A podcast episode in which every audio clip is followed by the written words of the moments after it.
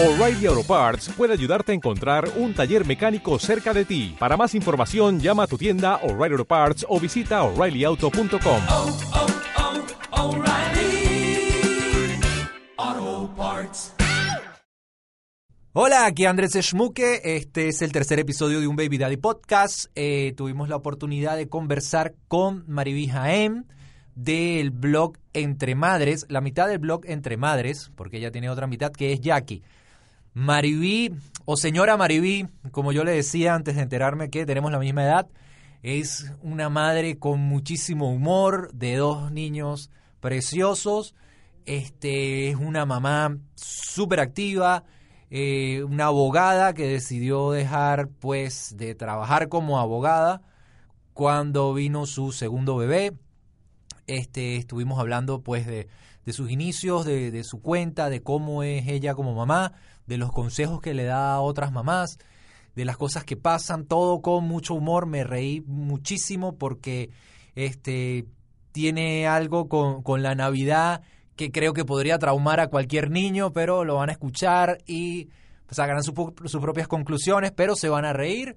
Este, bueno, el episodio número 3 de Un Baby Daddy Podcast. Pueden eh, entrar a la página web www.unbabydaddy.com.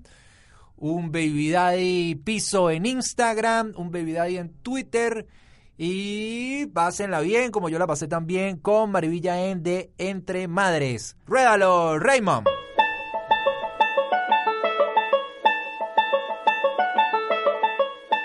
Yo pensé que me iban a embarcar. Este Porque señor. yo te invito y tú me pasas un voice y al principio del voice dice, no voy a poder llegar ¡ah! A las 11. Ah, ok, entonces puede ser un poquito después. Miren, este señor está atentando contra mi sentido de responsabilidad, diciendo que yo lo iba a dejar plantado cuando yo no lo iba a dejar plantado. Yo empecé a explicar para que él supiera por qué yo en vez de 11 iba a llegar 11 y media. Y entonces él me está difamando por redes porque él está diciendo que yo lo iba a dejar plantado. Ya ustedes saben que eso no es así. ¿Qué les parece? Ah, muy bien, ya empezamos. Este es el episodio número 3 de Un Baby Daddy Podcast con nuestra invitada Mariví Jaén. Jaén, exactamente. Jaén. Muy bien. Que tiene mi misma edad, pero yo le digo señora porque mi mamá fue muy enfática en mi crianza y todas las mujeres grandes son señora y todos los hombres grandes son señor. Es una cosa que me hicieron el Inception. Así que ni modo. Soy señora Mariví, para que sepan. Ok, señora Mariví. Tú tienes una vida muy activa porque eres mamá de dos niños y aunque te quedas en tu casa, eres más o menos una stay home mom porque entiendo que tú eres abogada Uh -huh. y tu oficio de abogada, tu de 9 a 5 dejaste eso cuando ibas a tener a tu segundo bebé. Exactamente. Pero el hecho de que no trabajes en una oficina, igual tienes un gran trabajo porque siempre estás activa. Activa en, en, en redes, en Entre Madres, activa con tu blog, activa eh, con las cosas de, de, de, tus chicos, con sus proyectos y tus proyectos. Tu trabajo es tu red social. Exacto. Y de hecho, eh, sí se ha convertido en, en, en algo que conlleva tanta responsabilidad que no es como que yo me puedo parar un día y simplemente decir, hoy no voy a hacer nada y me voy a quedar durmiendo. y no tengo a un jefe a quien llamar y inventar e inventarle que estoy enferma. o sea, porque me, me, estaría inventando a mí misma. Y la responsabilidad que conlleva ya tener esta comunidad que día a día esperan eh, que tú estés ahí, que estés ahí para apoyarlos, que pongas una publicación, que les dé de aliento. Aparte tengo clientes. Eh, que así yo esté donde sea, si ese día eh, yo voy a, hablar de algo de su producto o de algo de un cliente, entonces tengo que hacerlo. O sea, eso no, no, ya hoy en día, como te digo, es una responsabilidad que ya va mucho más allá eh, de lo que empezó como simplemente un hobby, para, ya aquí para mí. Eh, ahora es mi trabajo, el cual amo y adoro porque, como dices, me da la oportunidad de poder estar con mis pequeñines, mis piojos, mis terremotos, eh, los que más me enervan y más amo en el mundo entero. Así es que estoy feliz por eso. ¿Cómo empieza esta comunidad? De hecho, tú tienes una anécdota muy chévere que es que el primer logo que tuvieron tú y Jackie, que es tu, mitad, son un binomio, fue hecho en Paint. Sí. Paint está descontinuado desde hace como tres años. Yo lo hice en ¿Cómo? Paint. Y yo nunca pude dibujar en Paint. ¿Cómo hay- es increíble conseguir una persona que supo usar Paint y dibujó y hasta hizo un logo. ¿Cómo nace la idea de Entre Madres? ¿Cuál es su génesis? Realmente Jackie y yo eh, siempre habíamos querido escribir. Eh, de hecho, ella trabajó en medios de comunicación y todo lo demás y escribía y bueno, yo escribía en mi tiempo libre. Pero llegó un momento que nos dimos cuenta que las redes estaban plasmadas de información muy perfecta. Y teníamos amigas inclusive que estaban eh, recién teniendo hijos y estaban sufriendo depresión postparto, porque parte de lo que conlleva la maternidad al inicio es ese sentimiento de querer ser perfecta en tu vida, en tu familia, en todo lo demás, pero no poder lograrlo porque sientes que no eres suficientemente buena, porque nadie te preparó para esto. Entonces tú te metes a Instagram o te metes a Facebook en esa época o a Twitter y lo que más uno veía eran estas fotos divinas de Pinterest que te hacían creer que realmente tú lo estabas haciendo fatal. Porque tu hijo no estaba vestido tan bonito, el cuarto del nursery del bebé era espantoso comparado a, a la foto de Pinterest. Y ahí fue donde Jackie y yo dijimos, pero es que, es que eso no es así en verdad. O sea, hay algo aquí que están proyectando, estamos proyectando todas las madres a nivel mundial y no estamos proyectando la realidad. Y eso está haciendo que muchas mamás se sientan aún más culpables del trabajo que, ha- que hacemos diariamente. Entonces, ahí fue donde nació, ahí fue donde nosotros dijimos, vamos a empezar a escribir y vamos a empezar a contar nuestras anécdotas verdaderas, eh, reales de nuestro día a día. Aquí, Jackie y yo no somos mamás fashion, no somos mamás fitness, no somos mamás eh, nada. O sea, simplemente éramos mamás, como les digo, eh, que hice mi logo en Paint porque no sabía usar más nada y había que tener un logo porque digo ni siquiera pensábamos que nuestra foto era la que iba a salir ahí. O sea era simplemente abrir un lugar donde yo iba a decir sí mis hijos hacen pataletas en público todos los días y mírenlo como está vestido hoy horrible. Y mírenme a mí y miren mi familia y miren mi casa y somos perfectamente imperfectos pero esta es la realidad y entonces así fue como nosotros decidimos empezar Perfectamente imperfecto. Qué bonita frase esa. ¿No te parece un poco curioso que la mayoría de las mujeres tienen la ilusión de ser mamás?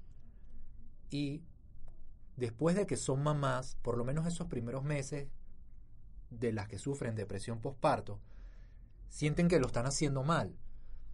Entonces, ¿cómo compaginar esto? Este es mi, mi sueño, mi ilusión, pero cuando lo tengo, siento que no es o no estoy dando mi, mi mil por ciento. ¿Por qué hay mujeres que se sienten así? Yo pienso que la mayoría es porque, obviamente, y suena trillado, porque esto es algo que siempre dicen, pero es la verdad, nadie está preparado para ser madre, ni padre, ni nada. O sea, es algo que tú piensas que es el momento adecuado, pero realmente el momento adecuado nunca llega hasta que, hasta que llegó. O sea, hasta que realmente tienes a este bebé ahí enfrente tuyo. Y yo siempre cuento esta, esta, esta historia porque es real, me pasó a mí con mi primer hijo eh, yo tenía todas estas expectativas igualito, no tenía el blog entre madres, eh, ni nada parecido, ni soñaba con tenerlo.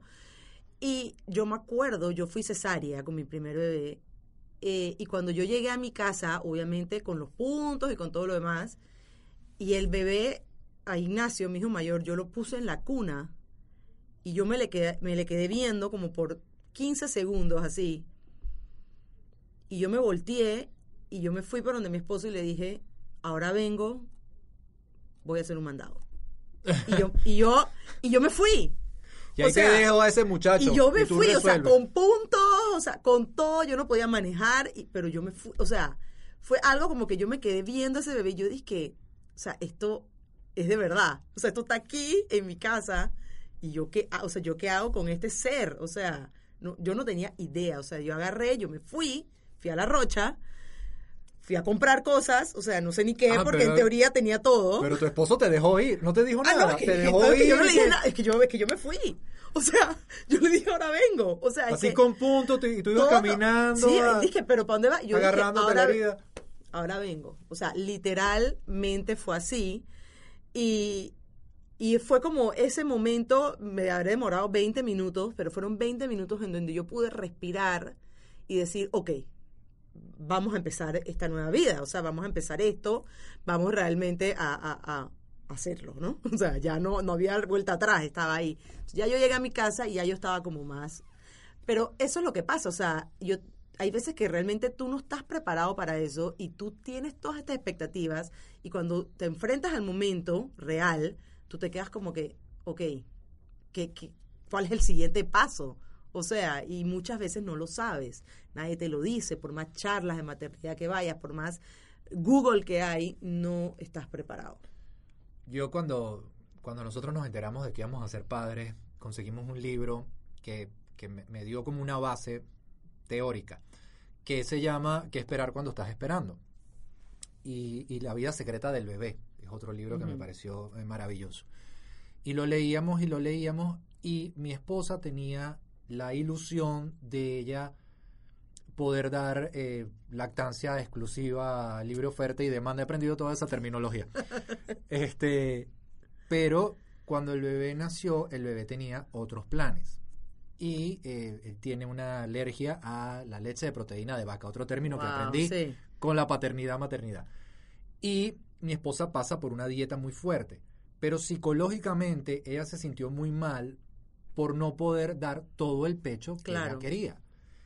También, y ella es una mujer que tiene experiencia, ella cuidó a sus sobrinos pequeños y les daba tetero, etcétera. Una noche dándole tetero a, a- a el Mateo Flow, que es mi bebé, él- ella sintió que se ahogaba y salió corriendo. Le dejó al, al niño a la nona y que "Agarra ahí, Exacto, que ay", y susto y preocupada porque no sabía qué hacer. Ahora es una mamá excelente, pero eh, fue ese cambio, como ese aprendizaje Exacto. de que yo tengo que pasar por este proceso de, de miedo, de temor, de ver cómo esta bomba no estalla, a ahora ya yo sé cómo desactivarte. Eso es un proceso. Sí, es un proceso y te puede tomar toda la vida, en verdad. O sea, yo, yo eh, veo hoy en día a mi mamá, eh, nosotros somos cuatro hermanas, y yo le digo a mi mamá todos los días, yo no sé cómo tú me tuviste, que yo soy la menor. Wow. Yo no me hubiera tenido, o sea, yo la verdad es que no, no, no, no, no entiendo. Aparte que mi hermana mayor me lleva 12 años. Entonces, tú sabes, tú estás con una niña de 12 años y tienes una bebé y tienes tres más en el centro, dos más en el centro, o sea, no, no entiendo. Pero eh, día a día ella me sigue diciendo cosas que ella aprende y es, es impresionante, o sea. Chao, vamos a dar este live acá y vamos a seguir. Adiós. Nunca, nunca paras de aprender, es lo que ella me cuenta y, y realmente yo lo veo, o sea, lo veo en el día a día y vuelvo y lo repito, o sea, nunca estás preparado y las expectativas que uno tiene, que es más o menos como le pasó a tu esposa, o sea, uno tiene esta idea, voy a hacer parto natural, voy a dar pecho por un año y medio, voy a, eh, eh, no sé, o sea, mi hijo no va a hacer pataletas y, y no se va a levantar en las noches y si se levanta, ya yo sé cómo yo voy a hacer para dormirlo y cuando viene la realidad, a veces nada de eso te funciona. Entonces, ¿qué yo hice con mi segundo hijo? Yo bajé mis expectativas. Yo dije, ¿tú sabes qué? Yo no voy a dar pecho. Yo no yo voy a tener una nana 24/7. Yo, o sea, y, y me hice todas estas expectativas bajas donde, donde yo decía, no soy la supermamá y al final terminé haciendo todo lo contrario, pero sin sentirme presionada, porque yo misma había bajado mis expectativas y ya todo lo que viniera era ganancia. O sea, todo lo, lo diferente ya era ganancia. Al final terminé dándole un montón de pecho, al final terminé, o sea, haciendo todo lo que, lo que yo pensé que no iba a hacer. Pero a veces es un poquito eso, o sea, bajar un poquito las expectativas que uno tiene como mamá y eh, ver cada mamá hace lo mejor que puede de acuerdo a sus circunstancias. O sea, no todas las circunstancias de vida son iguales y yo no me puedo comparar, obviamente, con Kim Kardashian, Claro. porque ella está en otro nivel de vida y poniéndonos a alguien más cerca acá en Panamá, yo no me puedo comparar con una mamá que en un trabajo, eh, ejecutiva de un banco, por ejemplo, porque yo estoy también en otra circunstancia. Entonces, cada persona tiene que adaptarse a su circunstancia de vida y hacer lo mejor que puede dentro de esas circunstancias. Que era lo que yo le decía a, a mi esposa para, bueno, para darle eh, apoyo, fuerza, confianza. Yo le decía, no importa que, que tú no puedas dar lactancia exclusiva. Lo importante es que el bebé esté bien, sano, alimentado. O sea, hay mujeres que pueden, hay mujeres que no. La, la fórmula no es mala, es cara, pero no es mala. Y también socialmente hay una presión muy grande porque uno ve y va a comprar fórmula y dice la leche materna es el mejor Sí. alimento del mundo. Sí, es el mejor alimento del mundo, pero a veces no se puede y lo importante es que el bebé esté bien. Hay una campaña, ahora que dices eso, en Estados Unidos que me encanta y de verdad es que yo la vi, es disque mi lema, que se llama Fed is Best. O sea, que al final del día, no importa, o sea, lo mejor para tu bebé es que esté alimentado. Obviamente, nadie desprestigia ni pretende minimi- minimizar la importancia de la lactancia materna. O sea, eso no es lo que está en juego, sino que hay muchas corrientes en Estados Unidos de bebés que se han muerto por deshidratación, por mala alimentación, porque la mamá está tan empeñada en dar lactancia exclusiva, sin importar qué, que a veces no te estás dando cuenta que tu bebé no se está alimentando como es, etcétera. Entonces sacaron esta campaña como quien dice, oye, Fed is best, aliméntalo, es lo importante. ¿Cómo lo alimentes? No importa. Si puedes lactancia, ok. Y si no, está ok. Está perfecto. Tu bebé igual va a crecer mientras que esté debidamente alimentado. Entonces eso es lo que también tratamos de decirle a, a- a las mamás en nuestra comunidad. O sea, haz, hazlo, haz lo que tú puedas hacer. O sea, si pudiste dar pecho, belleza. Si no pudiste, belleza. O sea, pero tú tienes que estar, tú tienes que estar tranquila con tu decisión.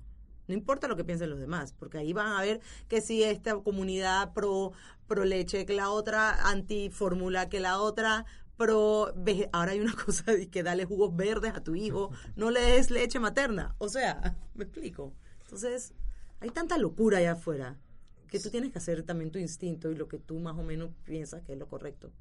Sí, este, bueno, como también las nuevas tendencias del el- el baby feeding, tal, ese es un término que todavía no me aprendo, que, que tú pones al bebé, bebé come lo que le da la Baby gana. sí. Ajá, o este, la tendencia del, del porteo, del tener al bebé cerca, o de la crianza respetuosa, que es tratar a un bebé, según lo que leí, como un adulto.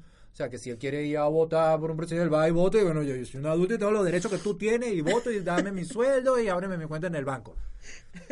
Que me parece que está bien, porque el mundo va evolucionando, pero hay mamás y papás que se toman eso muy a pecho. Sí, hay, hay definitivamente hay eh, las corrientes bien, bien, eh, mamás bien arraigadas a, lo que ellas creen.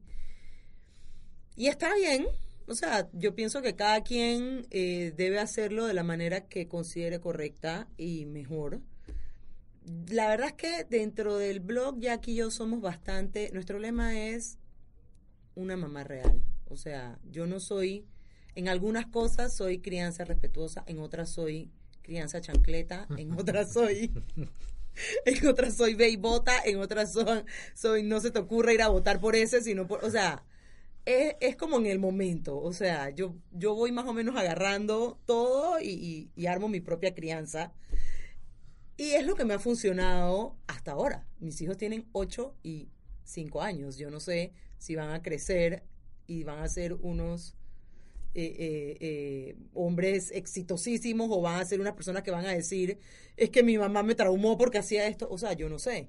Pero en verdad ni un padre lo sabe. O sea, al final del día tú haces tu mejor esfuerzo y tus hijos, tú no eres, tú no eres responsable de cómo tus hijos crecen. O sea, cada persona es un individuo y tú le puedes dar la mejor educación, pero al final del día ellos, ellos son libres también de, de escoger el camino que ellos quieran hacer. Así que digo, al final yo pienso que, que eso va a depender mucho de, de cómo, de cómo tú como familia, como madre, veas la situación y tus hijos también qué tipo de carácter y personalidad tienen.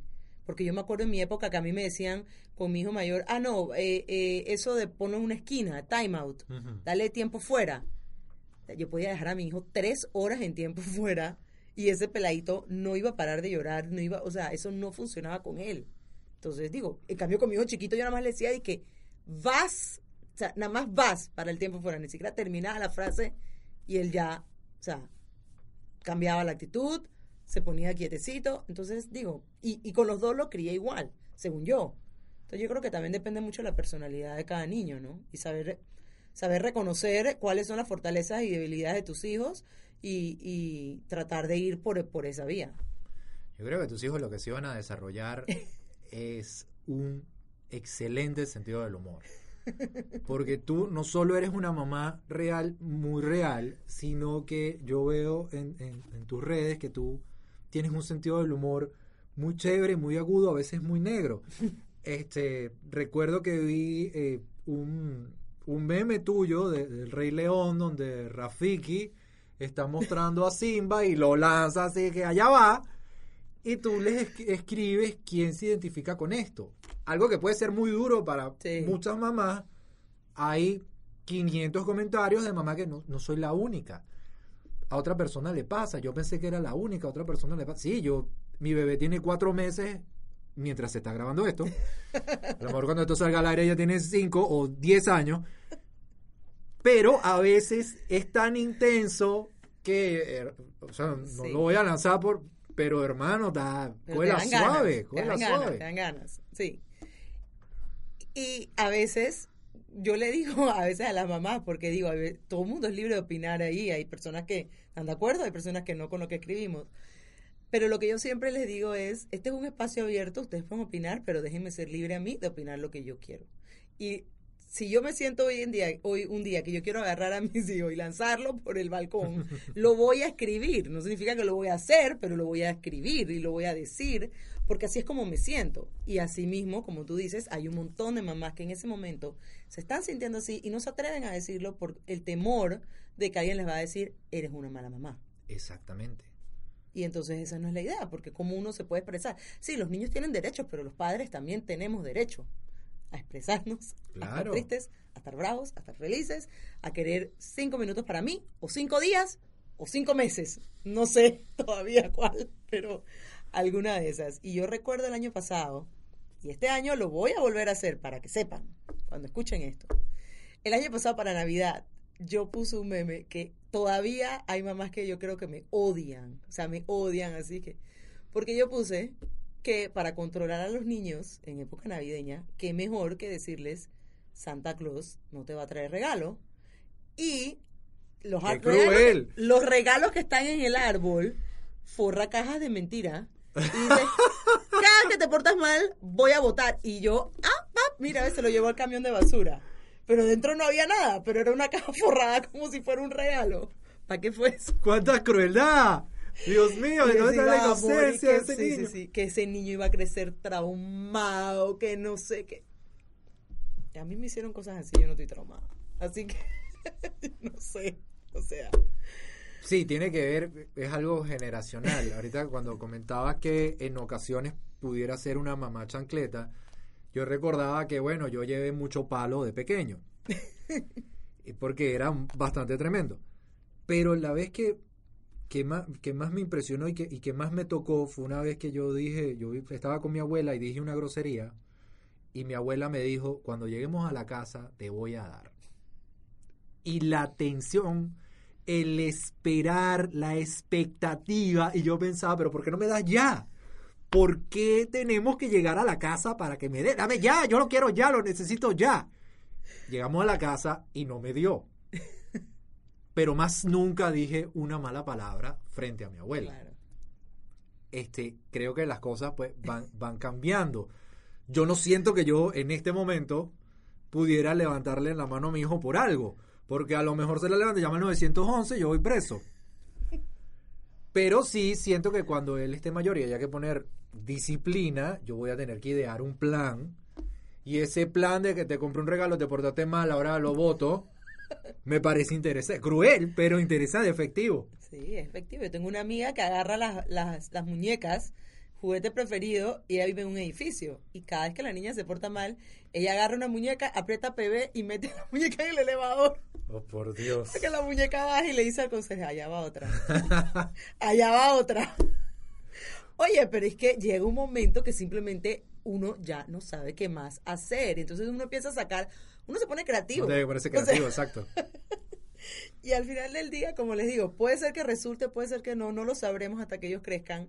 Puede ser que a una familia no le resulte, puede ser que a otra sí, pero mientras que tú te sientas que lo que estás haciendo, lo estás haciendo por el bien de tus hijos y con amor, obviamente, sin maltrato y sin, tú sabes, yo pienso que busca, busca tú la manera que tú puedas para, para criar a tus hijos y para, para salir adelante como familia, que es lo más importante.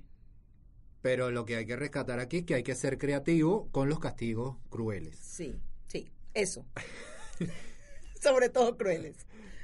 Mariví, ¿cómo tú y Jackie se dieron cuenta de que entre madres ha- había algo ahí, estaba siendo efectivo, había un futuro, podían crear comunidad? Nos ¿Cuál dimos- fue el momento en que, ah, pero este, esta es una buena idea? Y es una, obviamente es una buena idea, pero es una buena idea también de negocios, por decirlo de alguna manera. Es una idea donde yo puedo conectar no con 10 mamás, sino con 100 mil mamás. Yo creo que eh, fue algo que, que nunca pensamos cuando abrimos el blog, eh, pero al mes ya, ya, ya sabíamos que esto iba a ser algo bueno. O sea, que iba a ser un, por lo menos un éxito para nosotras. En ese momento no sabíamos que iba a ser un éxito para tantas mamás, pero sí sabíamos que por lo menos para nosotras iba a ser un éxito porque teníamos al mes eh, muchísimas seguidoras ya. O sea, ya al mes nosotros teníamos 10 mil, 12 mil seguidoras. Eh, y Todo de boca en boca. todo de boca en boca y con, Wow. con, con fotos con marca de agua, porque no sabía quitárselas. No es que no sabía ni siquiera que había que comprarlas. O sea, me enteré después. Horrible. Y entonces eh, ahí nos dimos cuenta que en verdad hacía falta un espacio para las mamás que se sentían que la vida de madre era dura. Y tú no te has dado cuenta, de repente ahora te has dado cuenta, puede ser, porque antes yo no lo notaba, pero cada vez que una mamá dice algo de sus hijos, ma- no malo, sino, por ejemplo, yo puedo decir, Chuleta, es que mis hijos se portan tan mal, y yo después digo, dije, pero los amo demasiado o tal cosa, pero es que no puedo vivir sin ellos. O sea, una mamá no se siente que puede decir, hoy no quiero ver a mis hijos por una hora sin tener que decir, pero es que son lo mejor que yo tengo en mi vida. Porque tú sientes que tienes que justificarte de una manera u otra. Y en verdad no. O sea, hoy no los quiero ver por una hora y no los quiero ver por una hora. Todo el mundo sabe que yo amo a mis hijos. Yo no necesito decir que los amo para que la gente entienda que hoy no los quiero ver por una hora. ¿Me explico? Sí, claro. Entonces, eso es más o menos lo que tratamos de hacer con Vida Entre Madres. O sea, atrévete a ser tú misma, atrévete a darte tu tiempo. Y Vida Entre Madres cuando empezó, empezó full enfocado en los niños y en la vida de madre, pero hoy en día ya tenemos no nada más la parte esta, sino la parte de la mamá como mujer. O sea, la mamá como emprendedora que quiere salir adelante y quiere tener un trabajo aunque no puede estar en una oficina, y la mamá que quiere también ser bloguera, y la mamá que sí quiere estar 24/7 en su casa, y la mamá, entonces nos enfocamos a cada una de estas mamás dándole diferente contenido para que realmente puedan realizarse dentro de su vida personal y profesional. Y hasta ahora, ¿cuál ha sido tu mayor satisfacción con este emprendimiento? Porque es un emprendimiento, Sí. es algo al que, al que tú le dedicas muchísimo tiempo, es algo que es, es redituable de alguna manera. Eh, económicamente sí, pero también en, en satisfacciones. Este, lo, lo que tú puedes compartir no solo con tu familia, sino con gente alrededor de- del mundo, digamos, este, es algo muy... ¿Cómo, está, cómo, cómo es tu ego? ¿Cómo tú tienes unos 130 mil, 200 mil, 500 mil seguidores? Ah, oh, wow, qué chévere que puedo conectar con tanta gente. Y me imagino que entre esos seguidores hay personas que también te siguen, pero para criticarte.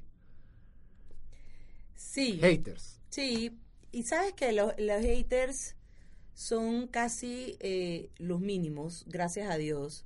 Eh, no digo que no están, digo que no critican, porque probablemente están, pero no me critican en público, por lo menos, lo harán en su casa a, su- a sus maridos, no sé, o a sus amigas.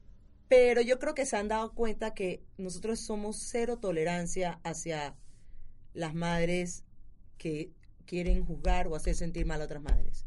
Y desde un inicio fuimos bien, eh, cuando vimos que la comunidad estaba creciendo, fuimos bien enfáticas en eso y no damos espacio ni lugar para que venga otra mamá a criticar a otra dentro de los comentarios. O, no, o sea, porque, porque si tú quieres criticar a otra mamá, entonces primero mírate a ti, di como tú eres, sal en público a que todo el mundo te vea, atrévete a decir que, cómo tú realmente eres y entonces tú puedes criticar a otra mamá. Pero tú no puedes criticar a una mamá que realmente no, tú no sabes de dónde viene, ni hacia dónde va, ni por qué está haciendo eso, ni cuáles son sus circunstancias. Entonces, siempre yo no veo a las a las 100 mil seguidoras como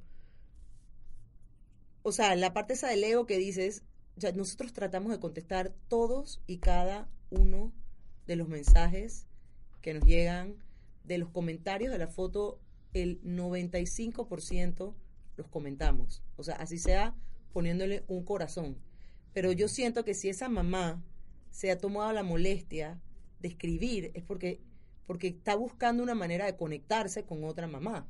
Entonces yo no puedo simplemente ignorarla porque por lo que yo digo, o sea, porque yo no sé cuál es la circunstancia de esa mamá. Yo no sé si en ese momento ella está sentada en su casa dándole pecho a su bebé y no ha hablado con un adulto en las últimas cuatro horas. O sea, yo no sé. Entonces, porque a mí me, pasa, me pasaba. Y, y, y habían días que yo decía, oye, hoy de verdad que no he ni hablado. O sea, me la he pasado pensando, mirando a este bebé que no habla. Entonces, así mismo, cuando esa mamá se, se atreve a escribir y a exter- externalizar, exteriorizar lo que ella está sintiendo en ese momento, así sea diciendo, me pasa igual, ya es una manera de comunicarte y de decir, oye, yo estoy aquí, gracias por el apoyo, yo también me siento así. Y así mismo yo, nosotras, tanto Jackie como yo, sentimos que tenemos que retribuirles, así sea contestándoles, porque digo, ojalá yo pudiera eh, eh, conocerlas a todas y hacer muchísimas cosas más que obviamente no puedo, pero así sea por lo menos contestando. Ya, ya dejamos eh, claro de que este es un trabajo de tiempo completo para ti. Pero tú, antes de, de, de Entre Madres o Vida Entre Madres, trabajabas de 9 a 5, pero tú eres abogada. Y cuando eh, quedaste embarazada de tu segundo bebé, dejaste eso.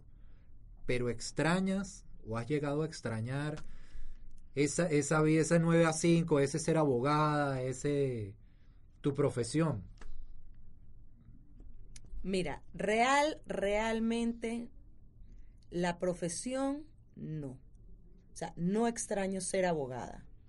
Lo que sí extrañaba en un inicio, recién dejé el trabajo y todavía no tenía el blog, o los primeros meses que el blog era un hobby, sí extrañaba un poco esa parte de que yo tenía mi vida. O sea, era como mía, era mi, mi trabajo era mi espacio, donde yo en ese momento no, no era mamá de nadie. Eh, yo no, no hablaba de pañales, ni de fórmulas, ni de nada con nadie. Entonces, sí extrañaba un poco eso al inicio. Hoy en día ya estoy, como tú dices, con es tanto el trabajo que ya esa parte está resuelta. O sea, ya yo no, no lo extraño porque yo estoy al revés, yo estoy trabajando casi todo el día. Eh, pero la profesión no la extraño para nada y de verdad que doy gracias a Dios todos los días de mi vida que la tengo, que la ejercí por 15 años, o sea, que hice todo, pero, pero que hoy en día puedo decir que en verdad me dedico a, a algo que probablemente siempre quise hacer, que era escribir y comunicarme con, con personas de alguna manera, o sea, no sabía cómo, pero yo sabía que, que yo quería hacer algo así y hoy en día lo puedo hacer.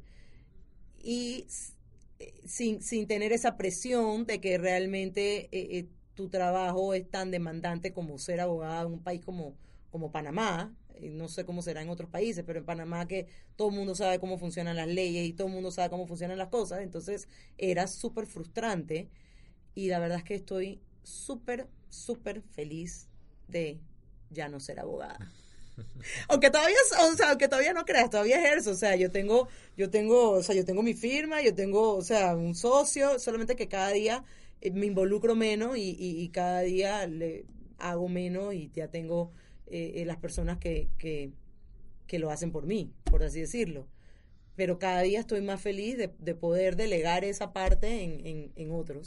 Nadie me va a quitar el hecho que soy abogada, nadie me va a quitar el hecho que, que si lo tengo que hacer un día lo puedo hacer, pero si, si prefiero, si tengo que escoger, prefiero seguir dedicándome 100% al blog y hacerlo crecer y a dar charlas de emprendimiento y ayudar a las mamás y etcétera, etcétera, etcétera.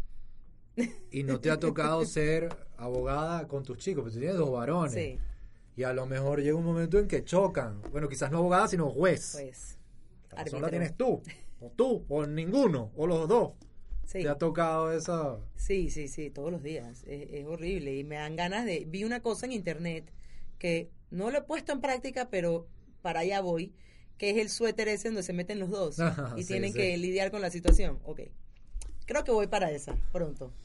Porque no hay manera, o sea... En, en- en mi época, mi, herma- mi hermana y yo, yo le llevo tres años y medio a mi hermana, peleábamos mucho y nosotros vivíamos en una casa donde había una columna y un día nos amarraron con una cuerda a la columna y nos dejaron ahí durante horas para que resolviéramos nuestras diferencias. Es que, es que ves. Que no las resolvimos, pero, Pero no bueno, importa. fue un buen intento. Pero sí, fue juez y árbitro a cada rato. Mariby, ¿tú crees que con el paso del tiempo, que tus hijos van creciendo, las cosas se van poniendo más fáciles o más difíciles? Yo creía cuando mis, hijos estaban bebés que yo mataba porque crecieran, porque iba a ser más fácil. Y todo el mundo me decía que no. Me decían, bebé chico, problema chico, niño grande, problema grande. Y tú no, nada que ver, que puede ser peor que levantarte todas las noches mil veces, que puede ser peor. Se pone más duro. Sí, se pone más duro. Lamento informar que sí. Y realmente la razón es por la parte, para mí, de la independencia. O sea, a medida que ellos se vuelven más independientes, tú tienes menos control sobre ellos y tus preocupaciones aumentan el triple. No es lo mismo saber que tu hijo está en la casa, en una cuna, y que solamente come, a todas las mañanas dices que se va mi hijo a la escuela, ojalá no haya un accidente en el bus, por favor, que nadie se lo rapte, no sé qué. Y de verdad, o sea, todos los días, y no es que soy masoquista, pero todos los días yo pienso cosas así, y no soy la única que las piensa. O sea, yo Dios. pensaba, pero no. O sea, yo hablo con otras mamás y lo piensan. No es mentira. Dice que si algo le pasa. ¡Qué si no sé negativo! qué. sí, sí, porque es que ya empiezas, a, o sea, ya no tienes el control. O sea, ya, ya tú no puedes controlar lo que pasa allá afuera. O sea, ya tú no lo puedes controlar. Cada vez que a mí me suena el celular y es la escuela, a mí me da un pequeño infarto Uy, por por un segundo. De verdad. La escuela a mí nunca me llama. Solamente me llaman si obviamente hay algo pasando. Ajá, no necesariamente grave, pero algo que sucedió. Entonces, una vez yo estaba de viaje y yo ve- veía que me llamaba a la escuela y como que el roaming no entraba y la señal, y yo veía y yo no podía contestar. Y a mí me iba a dar algo. Oh, por Dios. O sea, y yo empezaba y le escribía a mi mamá y le escribía a mi hermana. Al, o sea, al final resultó que sí, que el niño, digo, no era grave, pero sí se había chocado contra una pared y el ojo se le había hinchado y no sé qué. Y a mí casi, o sea, a mí casi me da algo. Qué o sea, es- angustiante. es- sí, ese, ese, y es, es el no poder controlar la situación. O sea, así sea que estés en Panamá o estés en otro lado, lo que sea, tus hijos, tú tienes que aceptar que ya eh, empiezan a tener independencia.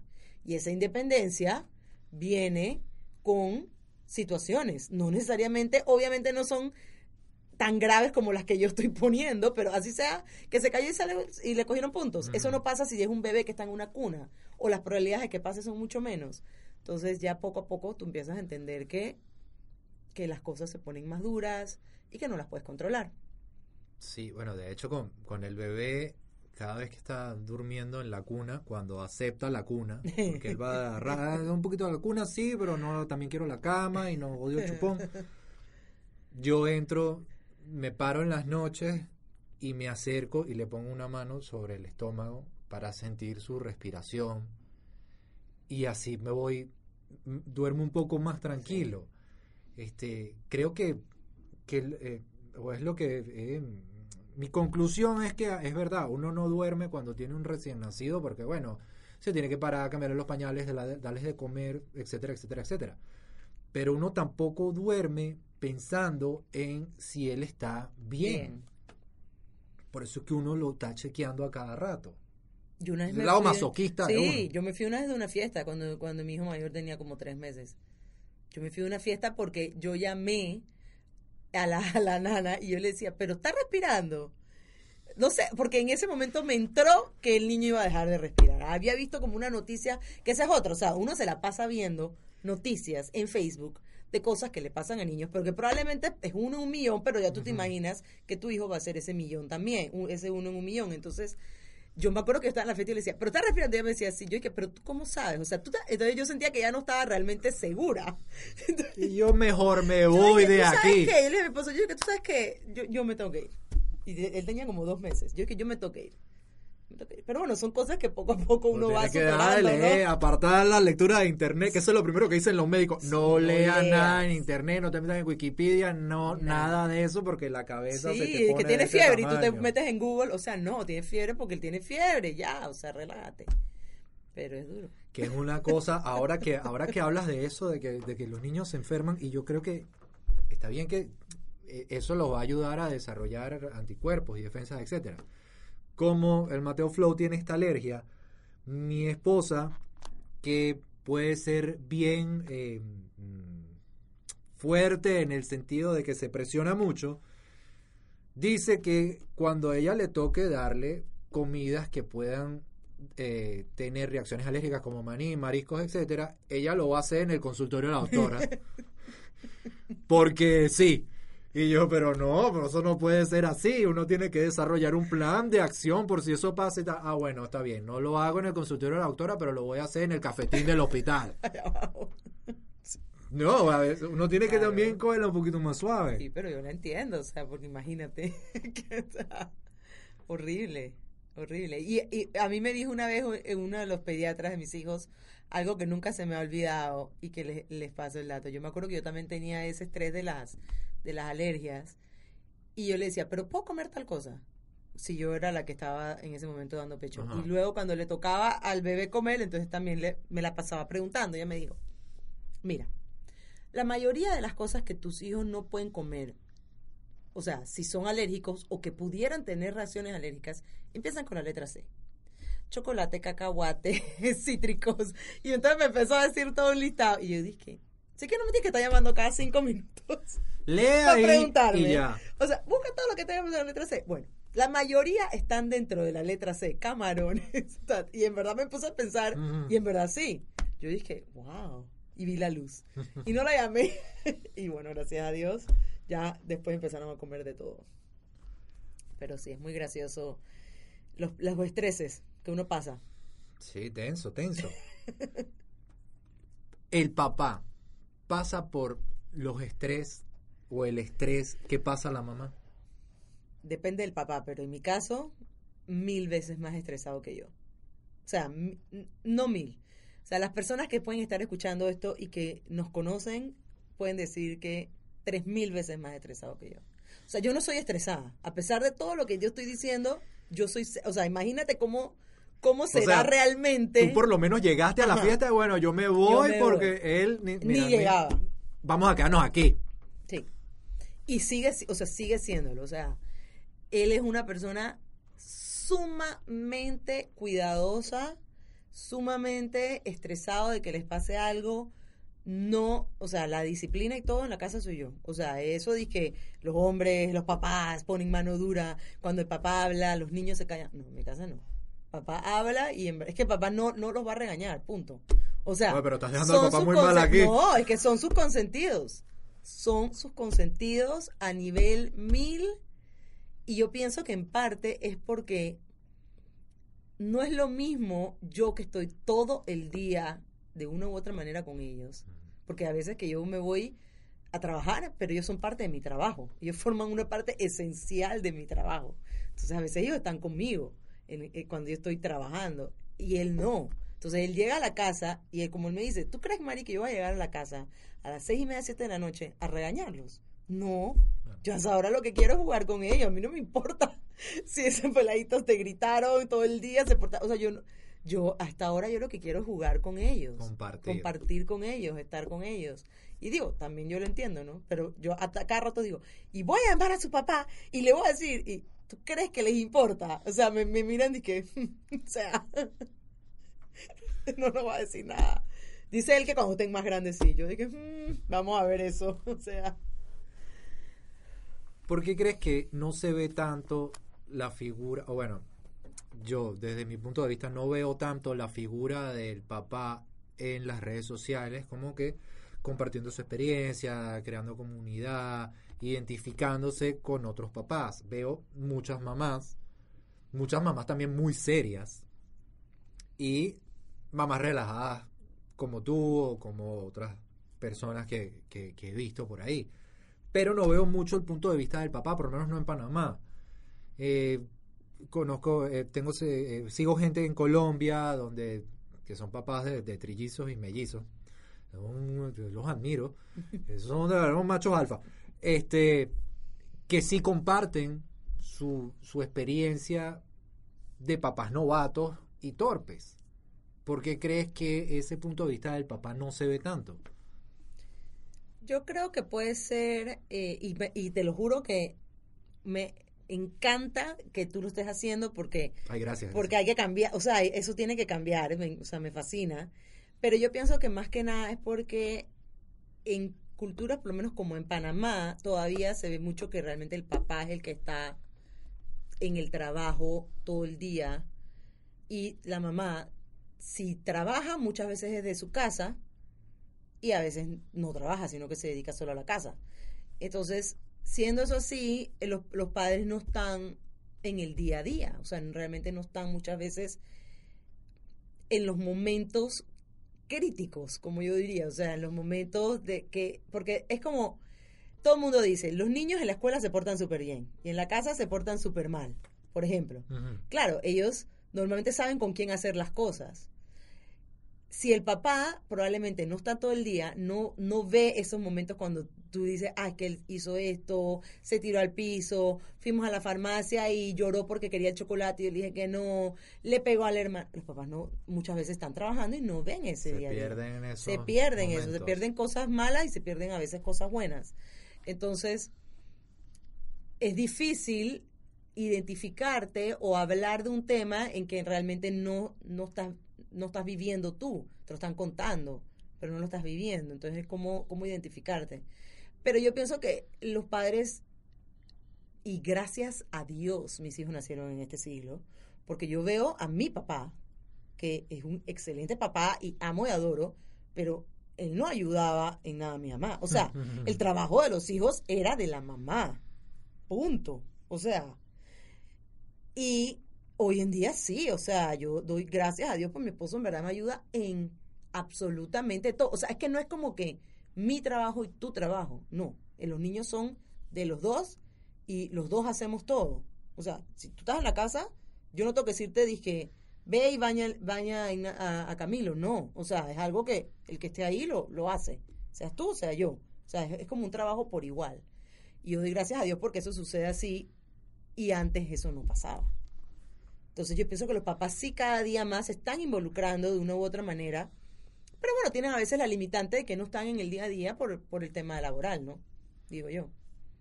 Sí, yo creo que hay, hay que involucrarlos más. Este, hace poco conversábamos sobre, bueno, los días de licencia de paternidad, porque salió una noticia de que en Argentina son nada más dos días, que son dos días que tú pasas en la clínica, que en Panamá son tres, los tres días que yo pasé en la clínica con el muchacho antes de salir.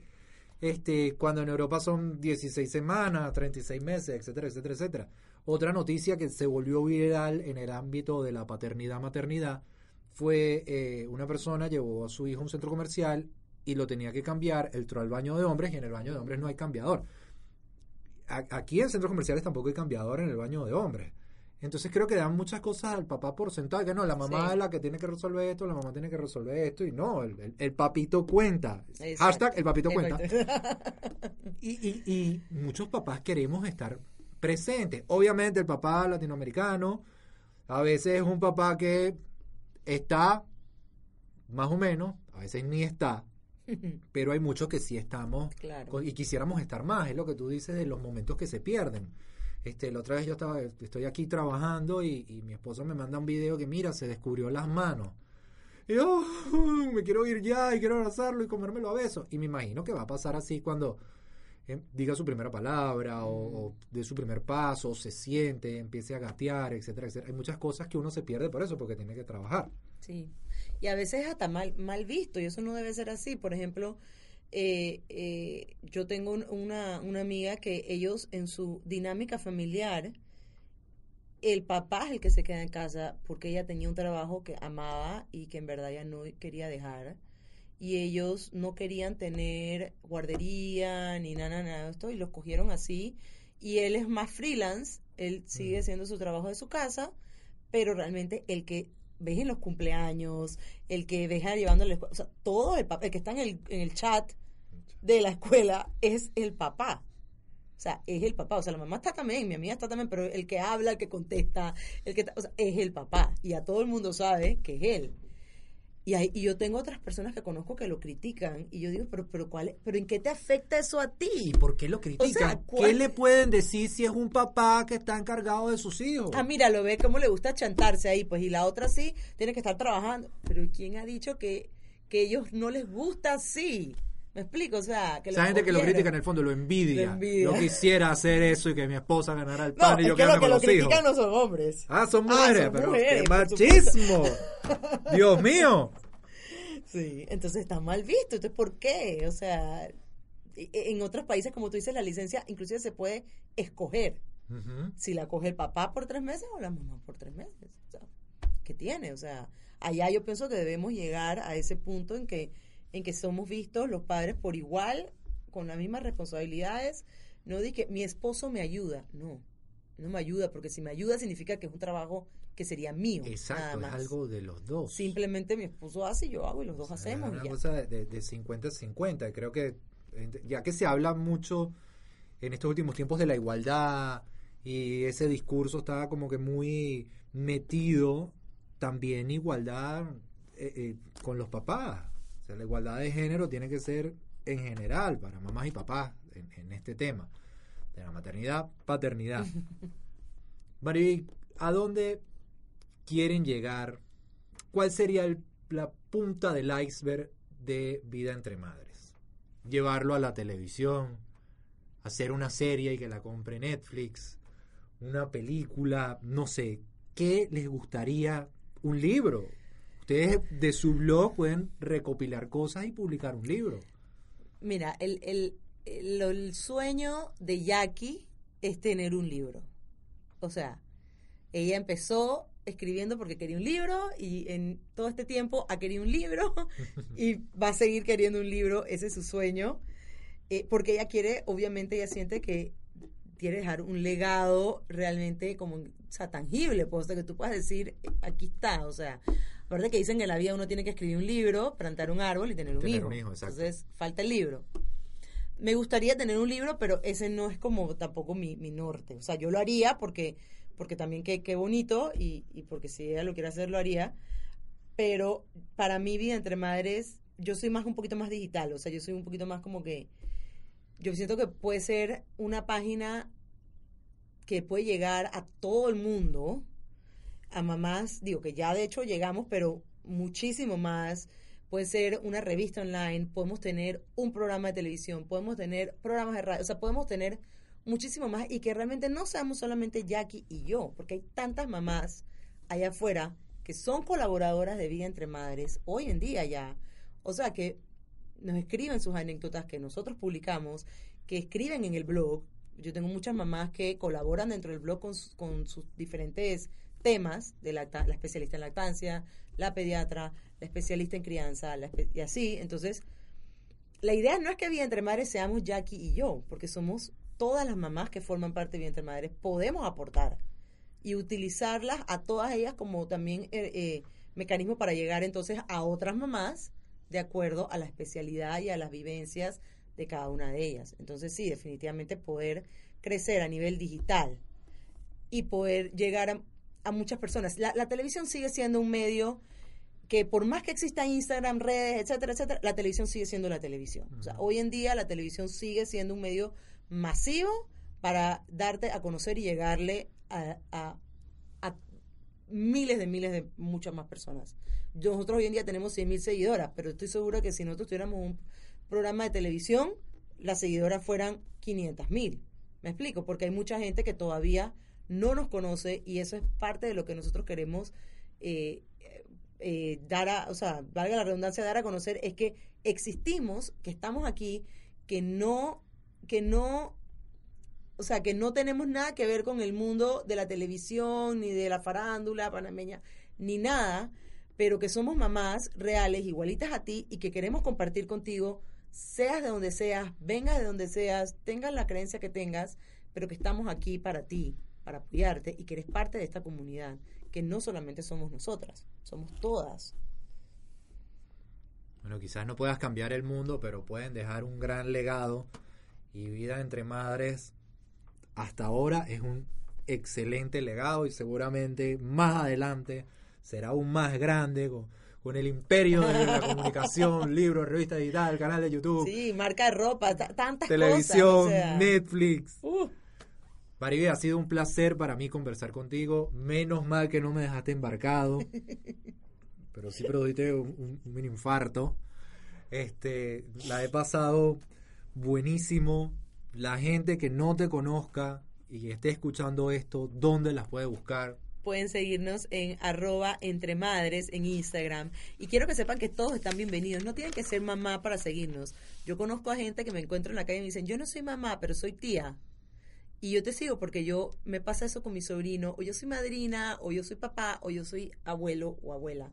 Entonces, todo el mundo es bienvenido ahí entre madres, porque todo el mundo tiene un niño a su alrededor que con el quien comparte, sea tu hijo o no sea tu hijo. Así que créanme, se van a divertir, se van a sentir identificados eh, y sobre todo van a, van a siempre conseguir como que esa, esa, ese apoyo que a veces uno necesita. Así que arroba entre madres en Instagram y nuestra página web que es vidaentremadres.com y en Facebook también estamos como Vida Entre Madres. Mira. Compartimos contenido diferente, así que pueden seguirnos en las dos redes. Ah, qué interesante. Sí, Contenido diferente. Bueno, qué chévere. es diferente audiencia. Está bien. Sí, Me he dado cuenta, unos sí, muy mayores, otros Sí. menores. Los- las personas mayores, los más abuelitos, tienden a usar más el Facebook. Y las personas que les gusta mucho leer. Ajá. El sí. blog, todo eso funciona en Facebook.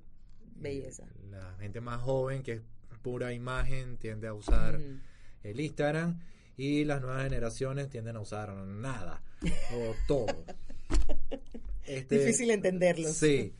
Si quieren una cosa, y quieren otra, no sabe qué- Entonces, no, me gusta la leche, pero ahora quiero chocolate. Quiero leche con chocolate. Yo, bueno, pero Dios mío, decídete.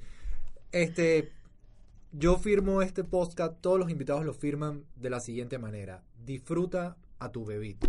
Es como la firma que yo le Disfruta doy tu bebito, para me gusta. Es verdad. Disfruta tu bebito. Soy un baby daddy en Instagram piso. Espero que la hayan pasado buenísimo. Y bueno, nos escucharemos cuando nos escuchemos. Chao.